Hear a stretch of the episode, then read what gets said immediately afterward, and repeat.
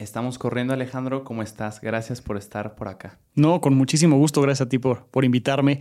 Y pues gracias a la gente que, nos ve a través de tu canal y que nos escucha en Un este placer. Tú eres periodista. Sí. Estudiaste la licenciatura en periodismo. Estudié la licenciatura en comunicación mm. y luego la maestría en periodismo sobre políticas públicas.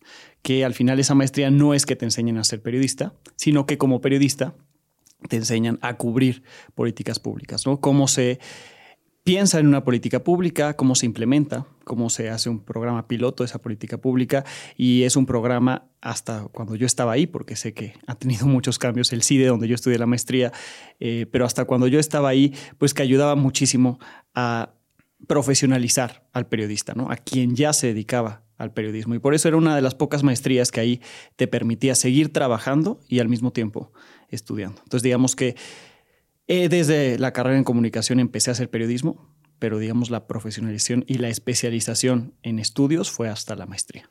¿Qué tan necesaria crees que es la teoría para aprender y hacer buen periodismo? Periodismo.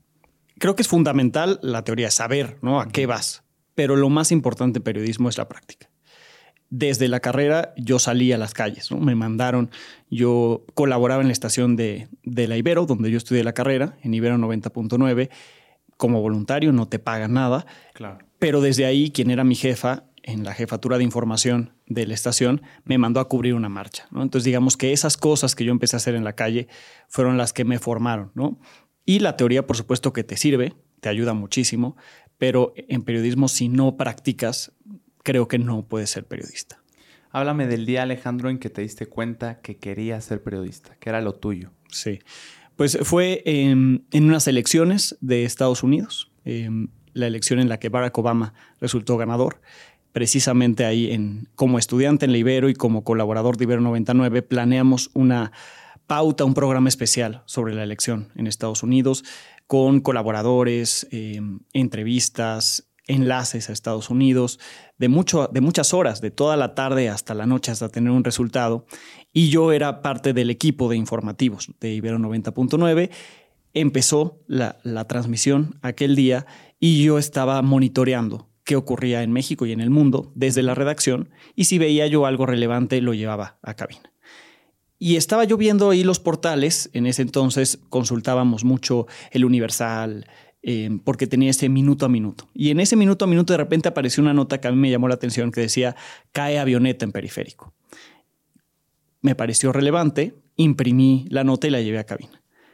Ahí toda esa pauta que habíamos planeado de la elección en Estados Unidos cambió y se convirtió en un breaking news mm. sobre el accidente de Juan Camilo Muriño, quien era el secretario de Gobernación y que murió en, ese accidente aéreo. No era una avioneta, era un avión del gobierno federal. Venía no solo Juan Camilo Muriño, sino otros funcionarios de relevancia y de peso en el gobierno de Felipe Calderón. Y ese programa especial sobre lo que estaba pasando en Estados Unidos cambió por completo. Tuvimos que conseguir entrevistas, información, saber de quién era el avión, ¿no? Eh, de dónde venía, estar atentos a las conferencias que se dieron ese mismo día y por la noche, cuando salió incluso el presidente Calderón a confirmar la noticia que ya muchos teníamos indicios, ¿no? Eh, lograr enlaces con nuestros otros colaboradores que iban bajando de aquí de Santa Fe y que se encontraron con ese caos en esa zona de la fuente de petróleos. Todo eso que pasó ese día me hizo darme cuenta que eso quería yo hacer todos los días de mi vida. Eh, contar cosas que están pasando. ¿no? Eh, no es que me guste contar las tragedias, pero sí contar lo que está pasando, investigar, conseguir entrevistas, poder profundizar en las cosas, ¿no? Y no solamente quedarnos con que, ay, se cayó un avión y se murió el secretario de gobernación, ¿no? Entonces, ese día, digamos que fue el parteaguas para decir, esto es lo que realmente me gusta hacer y por eso pues seguí ahí en la estación, luego fui a otra estación y luego terminé en Milenio donde actualmente continúo trabajando. Me da la impresión de que te gusta, eres una persona curiosa y quieres ir al grano, quieres ir a la, a la raíz de las cosas. ¿Siempre ha sido así? ¿Desde niño notaban ciertas cosas en ti de estar preguntando, profundizando sobre algo superficial? Pues desde niño me gusta eh, la radio, la tele, ¿no? Este, mi cumpleaños número 14, que es el 11 de septiembre, mi cumpleaños, el número 14 fue cuando se cayeron las torres gemelas. Eh, bueno, cuando las tiraron, ¿no? En ese atentado terrorista del 2001. Em, y todo mi cumpleaños vi las noticias Dios fui a, a, comer con mi papá, pero en ese restaurante donde normalmente ponían música, había una pantalla con CNN. Llegué a mi casa a seguir viendo las noticias. Los días después de eso solo veía noticias y al corresponsal en ese entonces de Azteca, que era Armando Guzmán, eh, y me interesó muchísimo por qué pasó eso, todo el tema de los talibanes y que si Osama Bin Laden y demás. Entonces, pues sí, desde joven, digamos que sí, algo, algo me atrajo de las noticias, algo me atrajo de la información.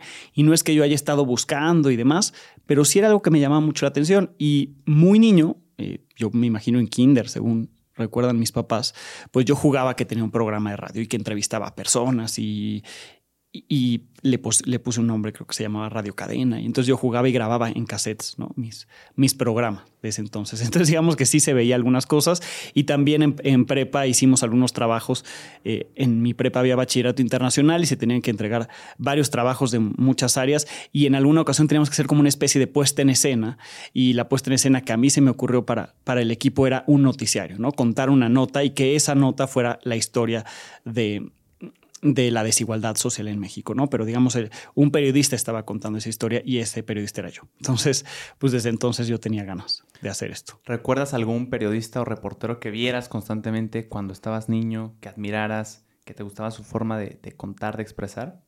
No me acuerdo de uno en específico, me acuerdo que sí veía a los periodistas que conocemos aquí en México, ¿no? Que veía a López Dóriga dando noticias en Televisa, a La Torre desde, desde, ese entonces, ¿no? Cuando explotó el Popocatépetl, me acuerdo muy bien de la narración que hacía este, a La Torre, o cuando ocurrió todo lo del Chupacabras, también como que identifico esos personajes, pero nunca como unos personajes yo quiero ser esas personas, ¿no? Hasta ya más grande cuando conoces las trayectorias periodísticas, ¿no? Y sabes que no solamente por salir en la tele alguien eh, es de admirarse, ¿no? Eh, hay muchos periodistas que no salen en la tele, que son realmente admirables, que han hecho investigaciones muy interesantes, eh, muy profundas. Jacinto Rodríguez Munguía, uno de ellos que yo conocí en, en, en la Ibero y de hecho en la estación en alguna entrevista que le hicieron sus libros, sus investigaciones, ese tipo de periodismo, pues sí, me llama mucho la atención. Entonces, por eso no solamente es el hecho de salir en la tele y reportar lo que está pasando a cuadros, sino poder también tener ese tipo de, investigaciones. ¿no? O sea, no tengo así como nombres específicos.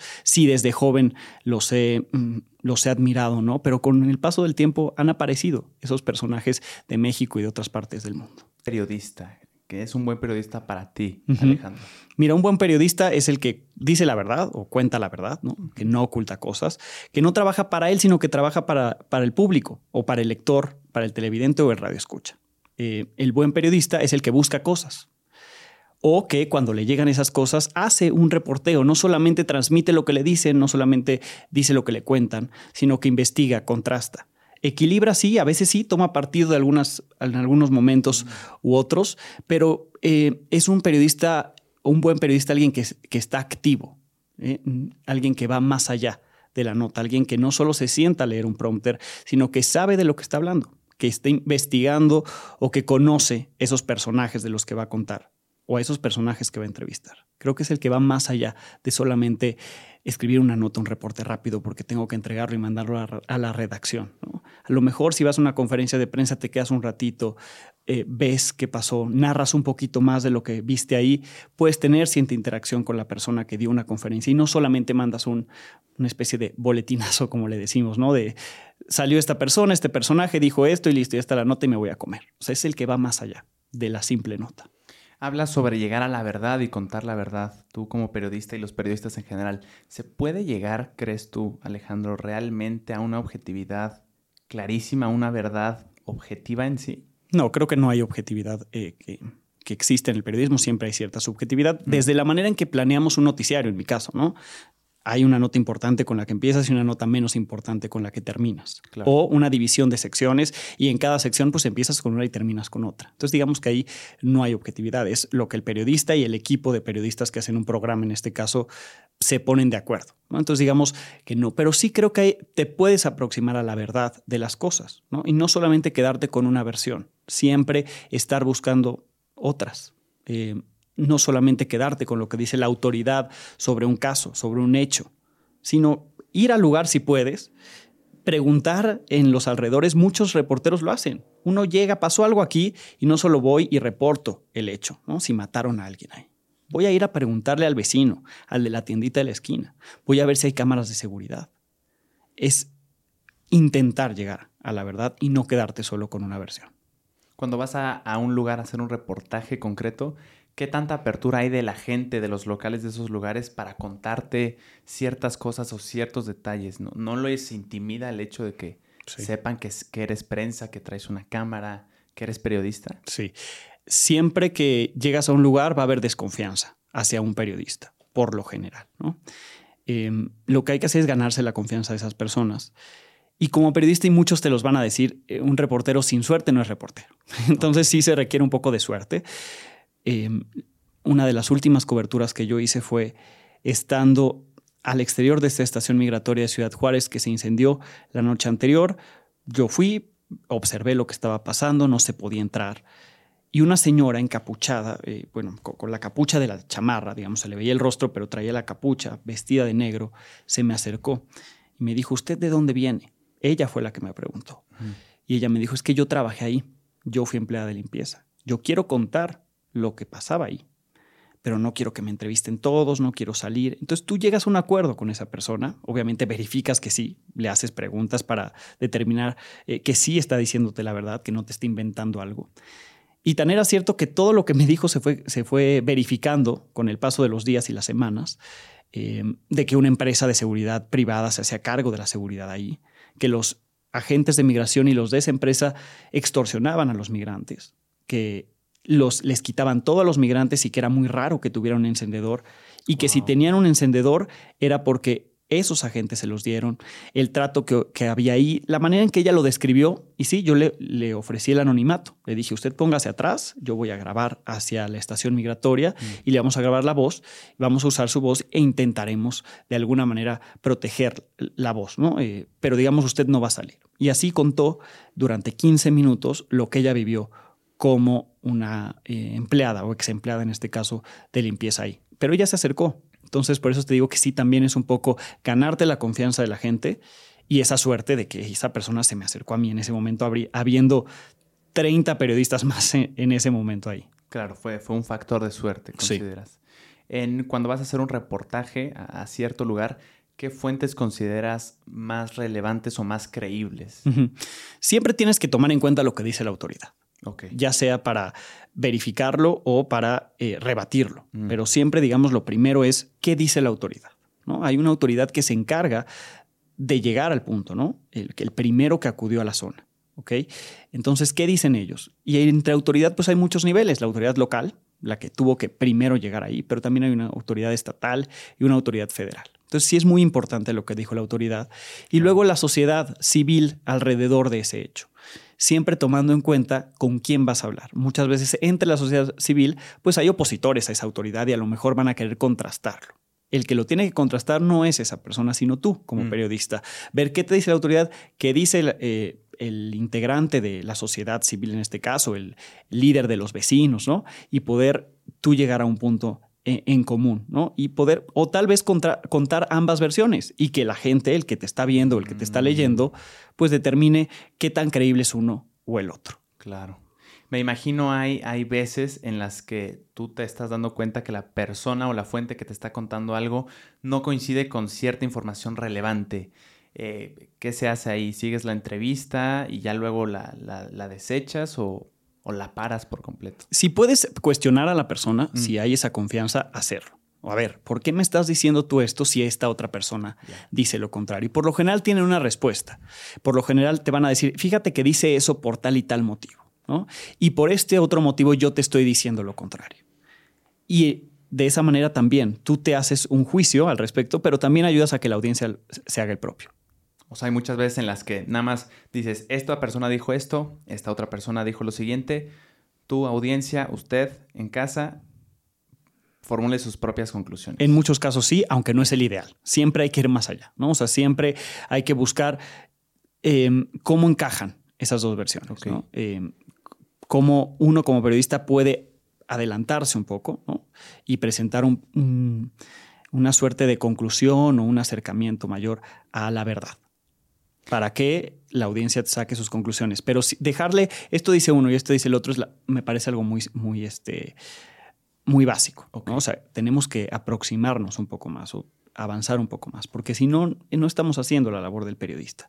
Eh, uno como periodista no solamente es entrevistar a dos personas con puntos de vista diferentes, sino entrevistar a varias personas con varios puntos de vista diferentes para pues, poder encontrar alguno, algún punto de coincidencia ¿no?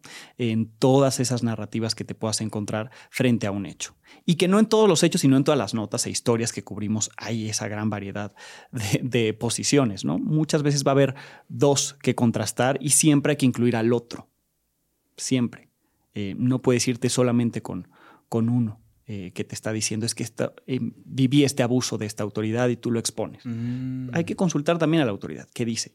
Porque si la autoridad no quiso, eso es parte de la nota. Claro. La autoridad no quiso responder. O la autoridad dice esto. Y cuando la autoridad dice algo, no es que eso sea la verdad. La manera en que contestan o, o responden a algo te dice mucho y te ayuda a sacar conclusiones. La autoridad puede ser, sí, alguien del gobierno o a lo mejor alguien de una iglesia, cuando hay, por ejemplo, una acusación de abuso, ¿no? Y entonces la víctima o la familia de la víctima dice una cosa, pues pregúntale a la iglesia o a los religiosos que encabezan esa iglesia. Y la versión que ellos te dan te ayuda a contrastar lo otro y entender.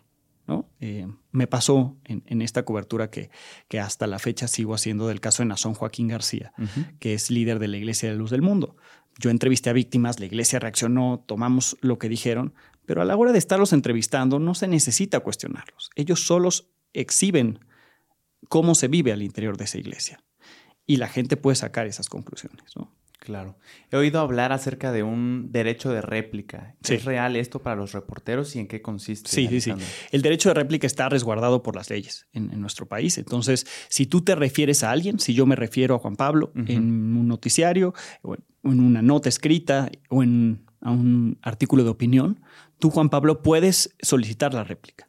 O tú tienes ese derecho. Y si yo no te doy esa réplica, tú puedes acudir ante las autoridades para que te garanticen ese derecho. Ah, de eh, verdad. Sí. Y eh, si es que yo no te lo doy de inmediato, ¿no? Si tú dices, oye, es que dijiste que Juan Pablo tiene este podcast, pero el nombre es equivocado y yo te pido que en el mismo lugar hagas, hagas la corrección. Y yo te puedo decir, sí, con mucho gusto y al día siguiente lo hago, ¿no? Se acabó el problema. O yo te digo, ¿sabes qué? No. O ni te contesto. Y tú vas ante la autoridad y dices, Alejandro se refirió a mí, yo tengo derecho de réplica y la autoridad me obliga a mí a darte el derecho de réplica. Wow, o sea, ya escala a temas legales. Esto me imagino es, Alejandro, para evitar temas de difamación. Exactamente. Sobre todo y para que se escuche también a la otra persona si es que no se está incluyendo o se siente que no se le está incluyendo. ¿no? Entonces, em, sí, es algo a lo que todos tenemos, tenemos este derecho en México y en otras partes del mundo también, pero si se refieren de ti a ti de alguna manera y tú estás inconforme o quieres que se haga una precisión, tienes ese derecho. Desde que tú llegaste al mundo del periodismo y reportaje, ¿ha sido así? ¿O recuerdas una época en la que no hubiera este derecho de réplica eh, basado en, las leyes? Yo así siempre lo he recordado, que existe y cuando se me ha solicitado lo he dado. Es interesante. Ahora, ¿cómo, cómo si tú quieres contactar a alguien para que dé su versión, cuánto tiempo es el justificable para poner en el reportaje? Se le comunicó a esta persona, pero no respondió. O sea, ¿qué pasa si quieres sacar el reportaje rápido, la contactas y en dos horas ya estás diciendo que como no te respondió, no la incluiste? Sí, tiene que haber algo de que no te quiso responder, ¿no? O sea, tuviste que haber hablado a algún lugar, alguien te tuvo que contestar, te tuvieron que dar un correo, ¿no? Tú mandaste el correo, a lo mejor hasta le pones esa, eh, la palomita, ¿no? De ya lo leyeron, ya le llegó para que tú puedas decir, ¿no? Porque a lo mejor esa persona va a decir, pues yo nunca supe que me contactaste, ¿no? Entonces, si, digamos, si lo vas a decir, pues sí tiene que ser con esa veracidad, ¿no? pues sí, yo te contacté, Juan Pablo, sé que leíste mi mensaje y no me contestaste. O me dijiste, en una semana te busco. Yo ya tenía que publicarlo. Pero sí, digamos, hay que actuar con esa veracidad. O tú puedes decir, yo mandé correos, no sé si le llegó o no le llegó, pero yo le mandé un correo. Y entonces así tú eres honesto. Digamos que la honestidad también es parte de los principios fundamentales de esto. si en una nota tú estás escribiendo algo, sé honesto. Di que sí lograste conseguir, di que no lograste conseguir. ¿Ok? ¿Quién sí te contestó y quién no? Porque el lector lo va a tomar en cuenta para sacar un juicio de eso que estás publicando. y me imagino que en este mundo del periodismo y reportajes, la reputación lo es todo. Es lo único que tenemos como periodistas. Incluso la reputación. Hay personas que tienden a oír noticias de cierto periodista porque gustan de, cómo informa y, en qué se basa, ¿no? Sí, pero te digo, es lo único que, con lo que tenemos. Sí podremos tener un programa un día, un artículo, una columna al otro, pero eso se acaba, ¿no? Lo único que tenemos siempre o que debemos cuidar es la reputación. Si tú pierdes la reputación, lo perdiste todo. Ahora, periodista. hablábamos que eh, los periodistas, si bien me decías que no se podía llegar a una objetividad completa, hay cierta subjetividad, cierta tendencia a una, a una postura ¿cuál es ese punto en el que ya la tendencia es demasiada que inclina la balanza de la objetividad y ya simplemente es una opinión? ¿Cómo, cómo lidias con esto tú como reportero? Hay muchos estilos de hacer periodismo y hay unos que se inclinarán muchísimo y que todo es crítica, crítica, crítica. En mi caso, me gusta mucho equilibrar. Pero obviamente si veo que algo está mal, es evidentemente mal, pues trato de mostrarlo, ¿no? De, no solamente es mi opinión, sino ahí están los elementos, ¿ok? como opinión sí creo que para eso está el artículo de opinión. Y si haces una opinión al aire, que se note que es opinión. Eh, pero no disfrazar una nota, ¿no? No ir a hacer un reportaje para demostrar lo que yo creo y lo que yo pienso. Mm. Entonces, cuando tú vas a dar tu opinión, es una opinión y va separado de la nota. No, no es iban a aprobar una ley que, que, llegó hasta la Suprema Corte de Justicia de la Nación que en los medios teníamos que decir, esto es opinión, esto es nota. No, tampoco así, tan burdo. Pero sí vas a dar una nota y luego dices, ¿cómo es posible? ¿Sabes que ese cómo es posible? Pues es mi opinión de que hay una injusticia ahí y me parece este, que no debería de ocurrir eso. ¿okay? Y en un artículo de opinión, pues justo es eso, ¿no? Tú pones lo que tú piensas y así es como se debe de interpretar. Pero cuando haces una nota, cuando haces un reportaje, no debe de estar por encima de eso tu opinión. No debes de salir a, ver, a comprobar algo que tú crees. Tú vas a ir tú crees esto, tú vas a ir a investigar qué te encontraste, ¿ok? Al hacer esa, esa investigación y a veces puedes confirmar lo que creías o a veces no. Y lo tienes que mostrar en, lo, que, lo que vayas a publicar. Claro, y además la gente, la audiencia no es tonta, no es ingenua y se da cuenta de este tipo de, cosas, ¿no? Sí, yo creo que la audiencia es muy inteligente y por eso está ahí. Y cuando no le parece lo que haces, te lo comenta, te lo dice o te deja de ver o de leer en el caso de si estás escribiendo. Entonces, creo que sí, uno trabaja, como te dije, no para uno, sino para la audiencia, para el público. Y a ellos es a los que nunca hay que fallarles. Y por eso la honestidad es, básico. O sea, yo creo esto que está pasando acá. Em, puedo yo dejar ahí la pregunta pero no sacar conclusiones por mí mismo, ¿no? Eh, y no armar una investigación porque yo lo que quiero es demostrar que aquí hay un fraude, ¿no? Claro. Cuando sea solamente una creencia. Si hay un fraude, demostrémoslo y presentémoslo. ¿Hay algún tema del que no hables como periodista, Alejandro? No, ninguno. Es difícil como periodista hablar del crimen organizado, sí, sí. pero es lo que pasa en México. Ahora, hay que hacerlo con cuidado, sí, sin duda hay que hacerlo con cuidado, porque como cualquier otra nota, cualquier otro personaje del que tú hables, si yo hablo todo el día o todos los días en contra de un personaje político, ese personaje político va a decir, ¿por qué estás hablando todo el día de mí? Y podrá decir incluso, dame una entrevista. Pues yo creo que pasa igual con el crimen organizado. No me ha pasado, afortunadamente. Pero si hay un periodista que todo el día está hablando de un cártel, de un cártel, de un cártel, mm. pues hay 20 cárteles. ¿Por qué solamente hablas de ese cártel? Pues a lo mejor el líder de ese cártel te ve y te va a decir qué onda. Eso es lo que yo creo. Hay que hacerlo con mucho cuidado, pero hay que hablar de lo que pasa en México. Esa es la realidad. ¿Considerarías, ¿Considerarías tú que sería no genuino evitar ciertos temas siendo periodista e informando? Yo creo que sí puedes evitar cosas, por ejemplo, mm. que te pongan en riesgo. Claro. Eh, pero no es el hecho de no hablar de eso. Yo fui a Ucrania y no me fui a meter al campo de batalla, porque tengo una familia. Pero fui a ver lo que estaba pasando en Ucrania un año de la guerra. Vimos, sí, alejados de la zona de conflicto, pero en un país que está en guerra. Hay periodistas que van y se arriesgan. En mi caso, yo no quise ir a arriesgar la vida. ¿Pudo caer un misil? Sí, sí pudo haber caído. Dios santo pero no me metí al lugar donde están peleando los rusos y los ucranianos, como muchos sí lo hacen y son admirables. Así puede pasar en muchos casos. Yo voy a hablar de esto, sí, pero no me voy a ir a meter a Badiraguato con un micrófono a decir, mira la casa de esta persona. ¿No? Este, habrá cosas que tú necesites hacer para confirmar tu información y para dar a conocer una nota, ¿no? Pero habrá otras que no sea necesario hacerlo. Depende de cada uno y hasta dónde quiera uno arriesgar la vida te digo ese ejemplo de, lo de Ucrania. ¿no? Eh, alguien en el equipo decía, es que mañana un militar nos puede conseguir llevar a donde está la tropa para ver cómo les dan alimentos. Y yo dije, pues no vamos a ir ahí. Claro. no vamos a ir ahí, yo tengo que regresar a casa. Y estoy haciendo todo lo posible por regresar. ¿El gobierno les da protección a los periodistas por el hecho de ser periodistas? No. Es un mito. El gobierno da protección si tú solicitas el mecanismo de protección. Ok. Es un mecanismo que está dentro de la Secretaría de Gobernación, en la Secretaría justo de Derechos Humanos. Eh, si a ti te amenaza, tú presentas tu caso y ellos determinan si requieres de esa protección.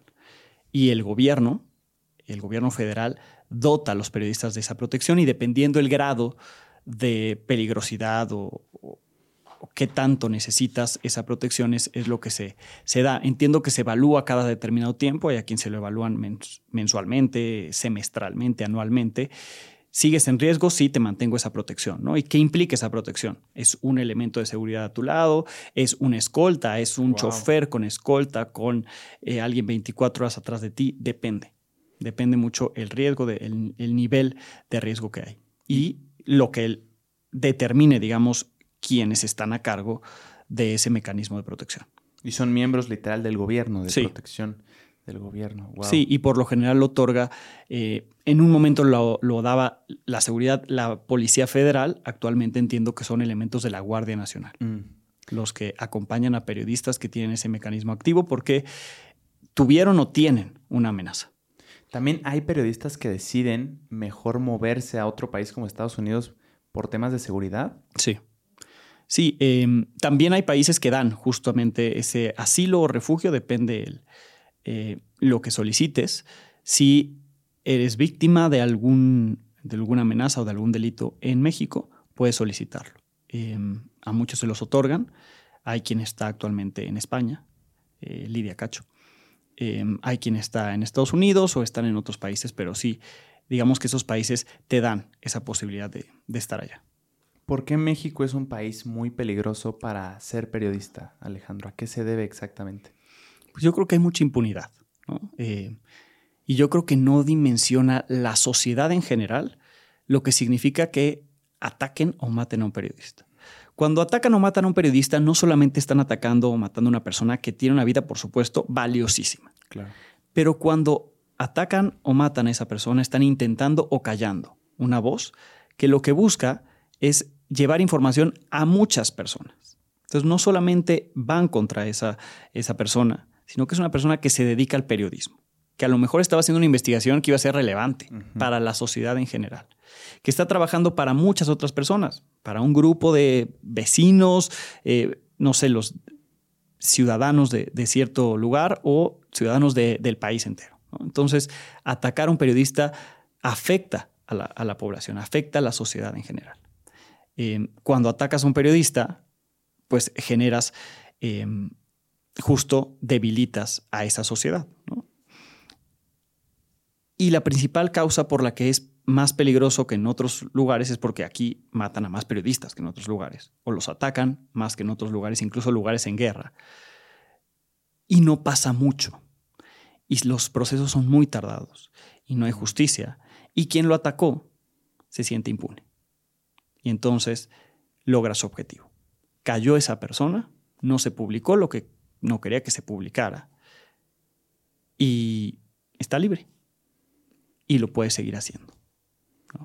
Y esos eh, que atacan o que matan no solamente son miembros del crimen organizado, que sí, en su mayoría deben de serlo, pero también seguramente hay del sector empresarial y del sector público, Sí. ¿no? que buscan callar o que callan o ya callaron a periodistas. Por eso es que en México es tan peligroso ser periodista.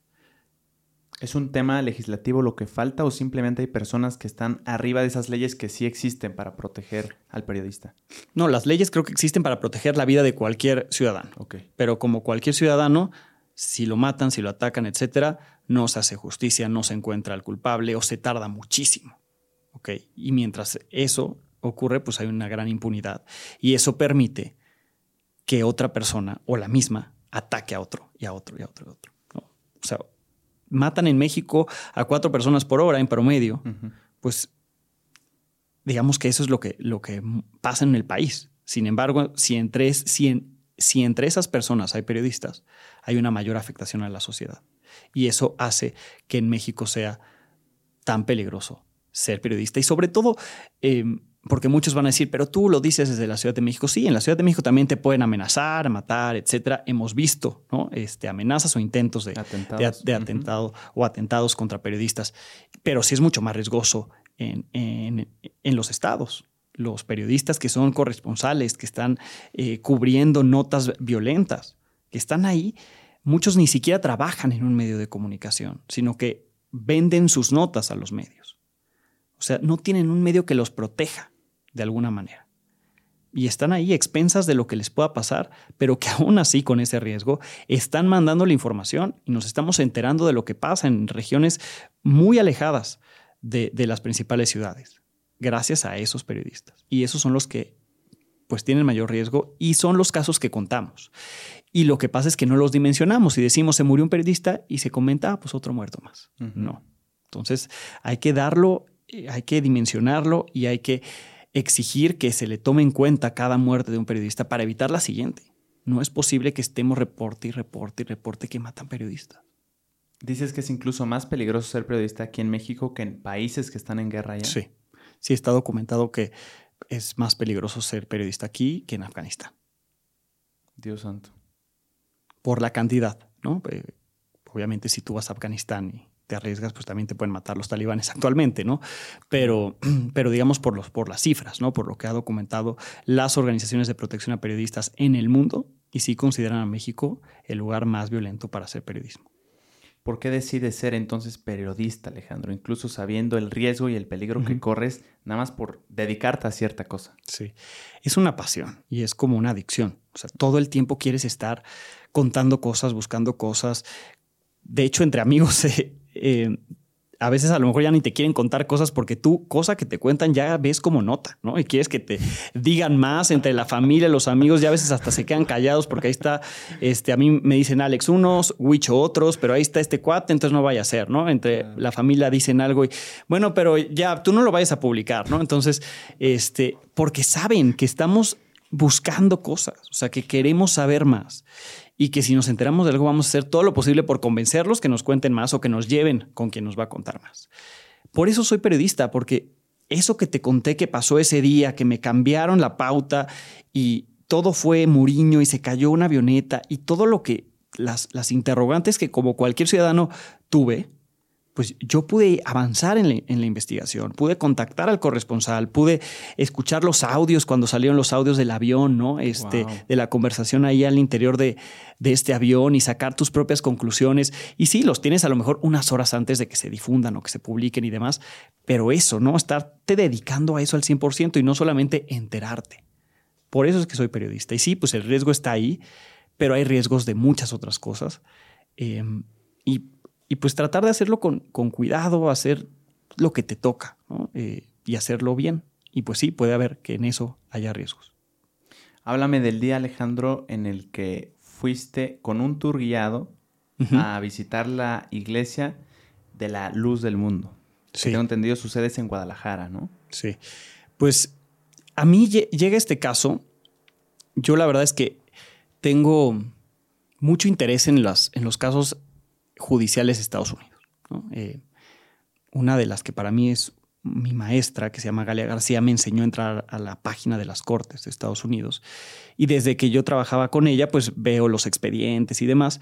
Y yo transmití eso a uno de, de mis colaboradores, que actualmente es reportero, pero que era mi redactor. ¿no? Entonces yo le, enseñé a consultarlo y justo vimos el expediente de Nazón Joaquín García cuando lo detuvieron allá en Los Ángeles y dimos a conocer el detalle de ese expediente y era brutal, ¿no? Lo que describía, los abusos, etcétera.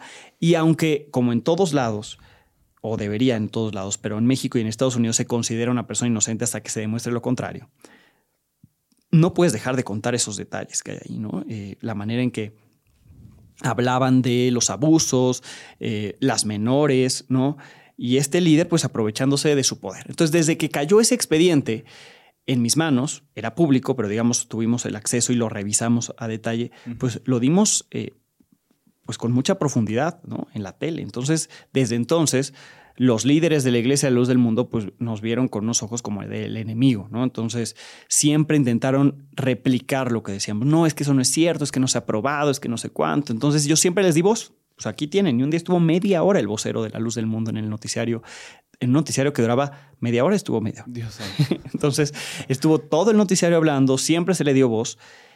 Y como tocábamos tanto el tema, me buscaron quienes habían pertenecido al grupo de víctimas que denunciaron allá en Los Ángeles. Em, y me buscaron y me dijeron, no vamos a dar ninguna otra entrevista. A lo mejor se hace un documental, etcétera, pero te queremos invitar a ti a la presentación de la denuncia que vamos a hacer acá en Los Ángeles. Y entrevistas a, la víctima. Y no se sabía mucho de ella, se llama Xochitl Martin. Y fue la primera entrevista que dio en medio de comunicación en México. Había dado solo una en Estados Unidos y esta fue la primera en México. Bueno, para la luz del mundo fue lo peor que pude yo haber hecho, haber entrevistado a quien dijo que contribuyó a llevarle niñas a Nazón Joaquín García. Entonces ellos decían, es que es una delincuente, confesa, etc. Sí, pero está confesando un delito cometido por un líder criminal. Y volvieron a ir los de la luz del mundo y dijeron, para que veas que todo lo que dices es falso, te invitamos a la luz del mundo. Y yo, pues vamos. Tampoco habían podido entrar periodistas así a la parte de abajo del templo este eh, de la hermosa provincia. Entonces, pues en este tour, pues yo dejé que hablaran. O sea, tampoco iba yo ahí a ir a confrontarlos, sino, a ver, pues hablen, ¿no? Y parecía todo como un tour montado donde aparecían de repente personajes y de repente el cantante de ópera caminaba por ahí. Mira, aquí está no sé quién y mira, aquí está no sé cuánto. Y unos niños, y yo, ¿qué hacen los niños en viernes a esta hora o entre semana? No, pues son voluntarios. Ah, son voluntarios. ¿Por qué no estás en la escuela? No, pues que estoy ayudando al pastor o al hermano, me decían. ¿Y por qué estás ayudando al hermano y no estás en la escuela? Ah, porque nos dan permiso de faltar. Entonces, todo eso, pues iba contando algo que está mal, ¿no? O sea, ¿por qué el niño no está en la escuela y está ayudando a un hermano a dar tours guiados cuando es un menor de edad, ¿no? Y pues eso se puede interpretar de muchas otras maneras, pero al final esa era la información. Y yo preguntaba, todos decían que eran muy felices ahí. Y eso es lo que, lo que mostramos. ¿no? Eh, al final se quedó mucho material pendiente y se enojaron más los de la luz del mundo porque había más y no, y no presentaste todos. Pues presentamos creo que dos o tres. Se vio todo lo que ellos querían mostrar. Em, y pues es la versión de ellos. Pero creo que de esa versión se sacan muchas conclusiones. Em, y el caso lo he seguido desde entonces hasta que Nazón Joaquín García se declaró culpable. Él admitió haber mm. abusado de menores de edad y lo admitió, sí, para no ir a un juicio, porque quién sabe qué hubiera pasado en ese juicio. Claro. Pero lo admitió. Y eso es lo que la Iglesia de los del Mundo no ha aceptado. No ha aceptado que su líder es un abusador de menores, confeso, porque dijo culpable. Y tiene que pasar 16 años en la cárcel todavía, a lo mejor un poco menos con los que ya pasó, eh, pero fue condenado a casi 17 y dice no es honorable y él se declaró culpable porque para evitar exponer a la iglesia durante un juicio, él hizo ese sacrificio. Imagínate. Entonces, pues si uno no lo sigue contrastando, em, pues ese, ese discurso es el que, el que permea y el que, y el que se sigue difundiendo, ¿no? El de este es nuestro héroe y está ahí como un mártir, ¿no? Pues cuando no, él sí hizo eso porque lo aceptó. Incluso pudo haber, pudo haber ido a un juicio y le pudieron haber fincado muchos más cargos y muchos más casos de abuso, pero eso es lo que él reconoció y esa es la realidad. Y eso es lo que no le dicen al fiel. Cuando fuiste y te estaban dando este tour, tú ya como periodista, tu percepción ya era eh, más como de a ver qué dicen, porque ya hay como pruebas contundentes del crimen de este señor, o todavía estabas viendo en la balanza la posibilidad de que fuera completamente falso el crimen. No, yo no creía que fuera falso. Eso sí, digo, es parte de la subjetividad. Desde que lees el expediente, platicas con las víctimas, la manera en que te lo cuentan las víctimas y cómo está armado todo, ¿no? O sea, esta iglesia en el que hay un gran líder y te cuentan que lo iluminó Dios y entonces desde entonces el abuelo y de repente el hijo y de repente el nieto. Pues no me cuadra, ¿no? Como que Dios escoge una familia para este, encabezar una iglesia, ¿no? Todas esas cosas, pues a mí no me hacen ningún sentido. Em, entonces, por eso el apóstol y el trato que se le daba, no, no, no, completamente alejado de la realidad. Entonces, pues sí, siempre se pueden respetar, se deben respetar las creencias de otros, pero eso no quiere decir que no cuestiones este caso, ¿no? Que no cuestiones que había un gran líder que vivía como rey, aunque ellos digan que no. Yo les dije, déjenme entrar a la casa. No, no puedes entrar. Ah, pues ¿por qué no me dejas entrar a la casa? Entonces todo eso es parte de lo que, de lo que yo vi. Y pues uno saca sus conclusiones. No puede uno permanecer, este, digamos, en medio. ¿no? Pues sí, uno se va a un lado o al otro, pero ahí está la apertura, siempre se les dio voz. Y por eso fui, por eso lo, lo recorrí. ¿no? Además tenían una, una, especie de escultura arriba, colgada, ¿no? en, en, la cima, que era muy difícil. Tuvieron que traer incluso equipo especial para montarlo y todo. Sí, no, bueno, tiene una arquitectura impresionante tiene toda una historia el templo, la colonia, cómo fueron comprando ahí los terrenos y demás, y la gente que es fiel vive en esa zona y se ayudan y demás, y eso está muy bien, que se ayuden, que vayan a la iglesia, que vayan este, a, la escuela, no sé, las creencias que ellos tienen, eh, pero sí hay una adoración que no cuestiona al líder. Adoran a una persona que actualmente ya confesó, o sea, en ese entonces tenía acusaciones yo les digo, y lo van a investigar, porque los legionarios investigaron a Marcial Maciel, aunque lo negaron al principio, lo investigaron. Ellos mismos. Y ellos mismos, y ellos mismos dijeron que sí había ocurrido. Incluso en la misma Iglesia Católica hay investigaciones y ponen y dicen que los padres son pederastas cuando lo son, los llevan ante la justicia. Muchos ocultados sí. Pero entonces no sigamos ese, ese ejemplo, ¿no? O sea, entonces yo les pregunté, no, no, no, no, no, porque es falso. ¿Cómo lo vamos a investigar si es falso? ¿No han escuchado a las víctimas? ¿No le han preguntado a las niñas? No, no, no, es falso. Entonces es una adoración ciega, una adoración que no cuestiona. Y esa persona, aunque sea su líder y aunque ellos digan que los iluminó o lo iluminó Dios, es un ser humano. Y los seres humanos cometen errores. Y puede ser que sea un error. Y ya admitió los errores si lo quieren perdonar, si dicen lo vamos a... Eh, ok, pero negar que haya ocurrido, negar que los abusos hayan ocurrido e intentar callar a, a toda costa a quienes quieren denunciar, que son otras niñas, otros jóvenes que vivieron esos abusos, que quieren denunciar y están en un círculo, incluso su familia, en el que el que alza la voz o el que se quiere salir, el que cuestiona, pues es hecho a un lado, ¿no? Entonces, eso es lo que, lo que yo vi lo que yo sentí estando ahí, es una adoración ciega. ¿Cuál es el trabajo del periodista en el caso en el que haya gente que incluso con pruebas reales, con, con evidencias impresionantes, incluso siga negando? ¿Es una especie de resignación lo que ocurre cuando un periodista presenta pruebas y hay gente que decide no creerlas o no verlas tan siquiera? Pues sí, no es resignación, sino pues es, no, lo puedes creer. Eh, pensando en este caso, pues sí, los fieles están, digamos que, adoctrinados, pero que los líderes no reconozcan nada, que no digan vamos a investigar para que nuestra iglesia siga fuerte, no desconozcan al líder o por lo menos no digan lo vamos a perdonar por esto o lo otro, sino que es negar todo. Pues hay este, no sé, una, una especie de decepción, ¿no? De, pues se presenta toda la información. Están ahí las víctimas, están los, los cargos, está la aceptación del culpable y ellos lo siguen negando. Cuando tú das las noticias en vivo en el noticiero, en el noticiero de las noches, ¿tú decides qué temas se eligen y de cuáles se hablan?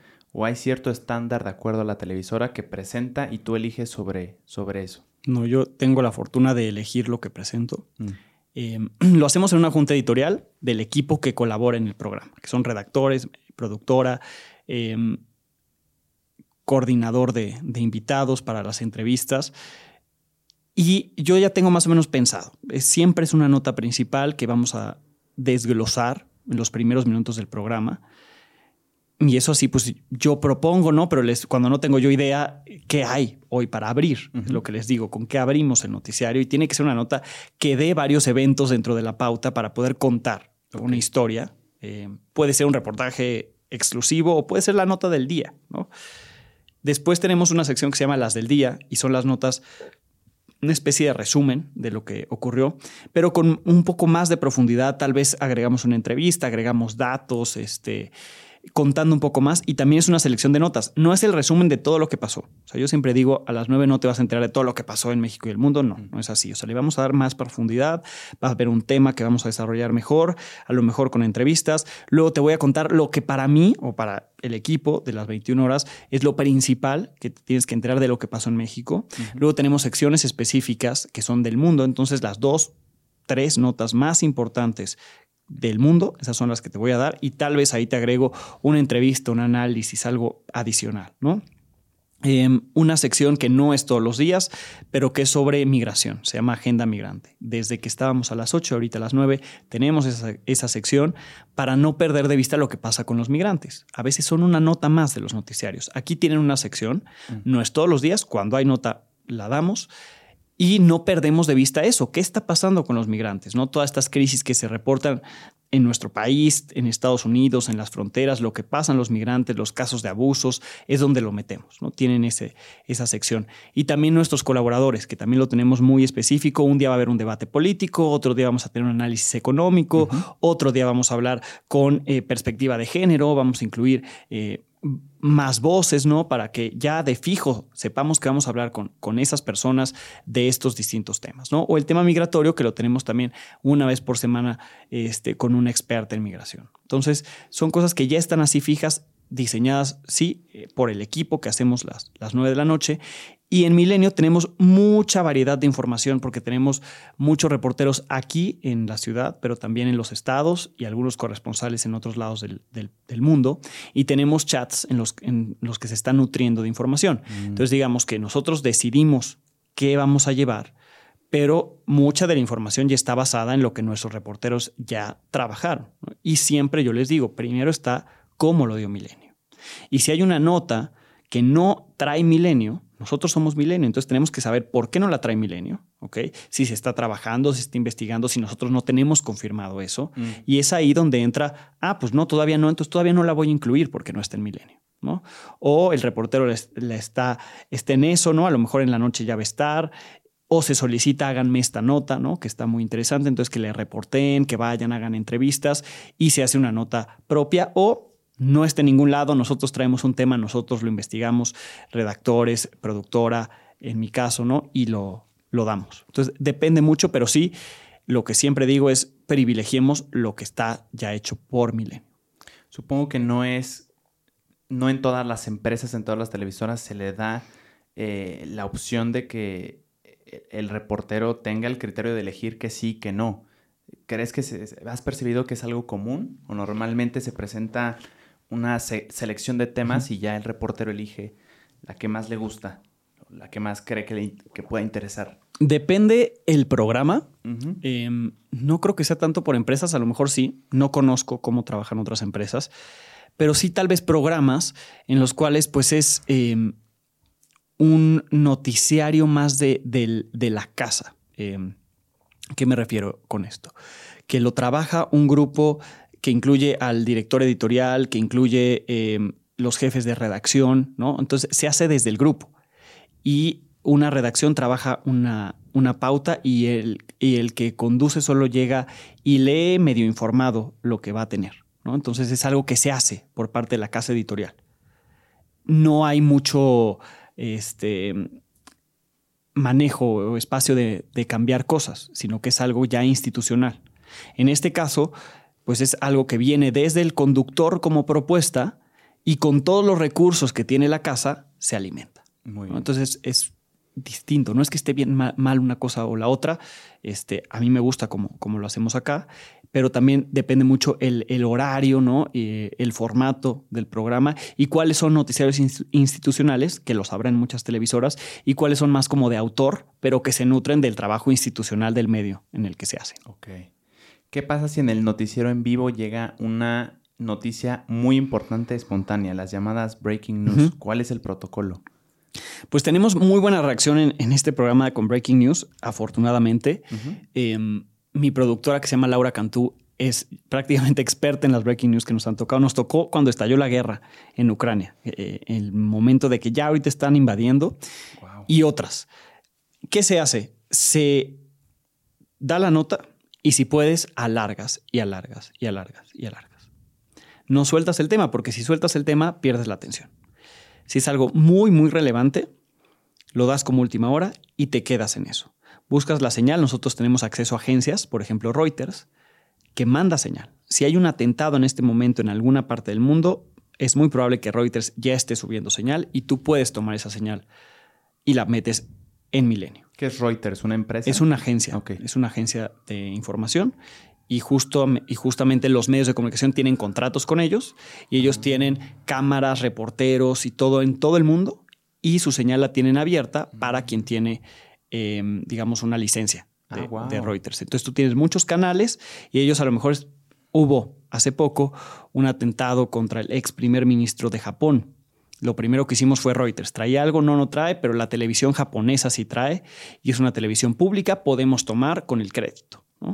Cuando son privadas, se pueden tomar fragmentos, pero no te puedes enlazar a CNN, pues te estás robando la señal, ¿no? Entonces, este, depende, obviamente, el medio que, tú tomes. En este caso, las agencias de noticias que tienes contratadas los puedes tomar sin, sin, mayor problema. A veces hay lives de la gente. Sabemos ya confirmado que hay algo, busca el live de la gente, ¿no? Y aquí está el ciudadano y lo puedo poner y puedo poner el crédito. O buscar esa persona, descríbenos lo que estás viviendo, ¿no? Y buscar a un reportero en la zona, sacar información. La redacción en ese momento se pone a buscar información de contexto, de la zona, de los medios locales que están reportando. Y tú como conductor tienes que alargar y alargar y alargar y alargar. Y estamos viendo en pantalla esto y hace unos momentos y haces una recapitulación, haces un resumen y la productora te va diciendo ya tengo esto y tú lo presentas y así tienes que alargar este, y estar contando lo que estás viendo eh, conforme te está, te está llegando la información. Y tiene que ser suficientemente eficiente el equipo para evitar noticias falsas, imágenes que no sean de ese hecho, porque eso es lo que el riesgo. ¿Ha sucedido? Sí, sí, sí, sí, porque muchas veces hay un atentado, hay un bombazo y de repente empiezan a surgir en redes imágenes de bombas, pero que son de hace 10 años. Claro. Y a veces pasa, ¿no? Entonces hay que corregir. Esta imagen que le mostramos no es de ahorita, ya se confirmó, no sé cuánto, ¿no? Entonces también hay que ser suficientemente honestos, pero tratar de evitarlo. Porque si tú cometes ese error, pues entonces ya no estás aportando nada, porque la persona puede agarrar su celular, ver las redes sociales y ya no te necesita a ti como eh, el presentador. Entonces tú tienes que aportarle algo. Y entonces justo es buscar más datos, eh, ponerle la señal de un eh, medio local, buscar al reportero, buscar las voces de los eh, que estén en la zona, un testimonio, mexicanos, buscar al embajador ¿no? de México o al cónsul, buscar a la autoridad en México si algo tiene que ver con nuestro país o a la autoridad de ese país. Em, eso es lo que empezamos a hacer. Y si la noticia lo amerita, te sigues y te sigues y te sigues. Ahora, ¿cuánto tiempo tiene el equipo de redacción para recaudar? Eh, esa, información. Sí, segundos o minutos. Dios santo. ¿Y cómo te dan aviso a ti de que está sucediendo cierta cosa que se tiene que anunciar, se tiene que reportar en ese momento? Sí. Nos avisamos mutuamente. Yo tengo el celular todo el tiempo junto a mí. Ah, tengo el iPad también. Em, pero ellos, yo les pedí, y, siempre lo hacen, tienen tres pantallas en cabina. Están monitoreando si a la competencia, que es la competencia por los canales de México que tienen noticiarios ahora, ¿no? Y también medios internacionales. Entonces, si algo pasa, hay un breaking news y nosotros no lo tenemos, pues hay que buscar información para darlo. Tratamos de nosotros darlo antes de los demás, ¿no? Pero bueno, no siempre se puede. Eh, entonces, digamos, estamos monitoreando. Yo en Twitter tengo alertas de muchos medios de comunicación, muchos periodistas. Eh, entonces, si algo pasa, por ejemplo, en Estados Unidos, yo voy a recibir una alerta. Eh, como notificación. Entonces, en los cortes comerciales, cuando entra un video, yo voy a estar viendo mi teléfono y a veces yo se los, se los paso. O en los chats que te digo que tenemos de reporteros y corresponsales de Milenio, ahí a veces se dan avisos. Y entonces el corresponsal dice, balacera en este momento en Guanajuato. Se reportan cinco muertos, ya estoy en el lugar o camino al lugar. Entonces tú puedes dar la nota, enlazarlo, camino al lugar, o enlazarlo, preparar para que te lo dé desde el punto. Así digamos que son las alertas que nosotros recibimos con ese monitoreo y con la consulta de, de información que tenemos desde el que está conduciendo, la que está produciendo y los que están en la redacción, medio monitoreando, medio armando pautas, ¿no? También tienen que estar checando la información que, hay en, en, nuestro país, pero también en otras partes. Y es, así es como te avisan. Y hay notas que son de última hora, la das y se acabó o hay notas que son muy, muy fuertes que hay que seguirte, ¿no? O sea, se acaba la pauta, lo que teníamos planeado se guarda, lo que se pueda guardar y lo que no se acabó, aunque ya lo hayamos hecho y trabajado, no se usa y damos solamente la noticia de lo que está pasando. Se oye como una completa locura. ¿Cómo, cómo es tu... Cuéntame sobre tu rutina como, como periodista, Alejandro. ¿Cómo se ve un día de tu día a día? Sí, pues actualmente, em, desde temprano, es revisar qué hay de noticias. Estar muy alerta o atento a lo que pasa en la mañanera. A veces sí la veo, a veces no la veo, pero digamos tenemos también un chat donde se está reportando todo lo que está diciendo el presidente en la mañanera. Tienes como periodista en México estar enterado de lo que se dijo ahí.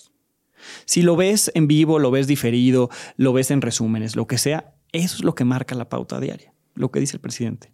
Eh, entonces, así tiene que empezar el día, creo yo, de cualquier periodista, viendo qué hay en las portadas de los medios nacionales e internacionales, qué traen los noticiarios, si traen algo novedoso, exclusivo, etcétera, y tú adelantándote, ¿no? Al día, el día anterior hubo esta noticia, o sabemos que hoy va a ir Donald Trump ante la corte de Miami, Florida, pues ¿qué vamos a hacer con eso? Pues vamos a tener la crónica, ya tenemos que estar listos para buscar y guardar todos los videos que van a ir cayendo de ese día y al corresponsal que a lo mejor metimos con el previo ayer, pues volverlo a tener ya listo para que hoy entre y entonces ya nos dé una crónica de cómo fue Donald Trump en la corte. Entonces, esas cosas que desde el día anterior pues irles dando seguimiento desde temprano. A ver, ya hablaron con este, qué ha pasado con el otro, ¿no? Y nos vamos compartiendo información, datos, etcétera. Dimos un caso buenísimo la semana pasada ¿Cómo va la búsqueda de información o la búsqueda del entrevistado o entrevistada para seguir ese caso? ¿no? Entonces, eso es durante las mañanas. ¿Esta qué hora aproximadamente? Pues yo despierto desde, o me despierta mi bebé desde las 6 de la mañana.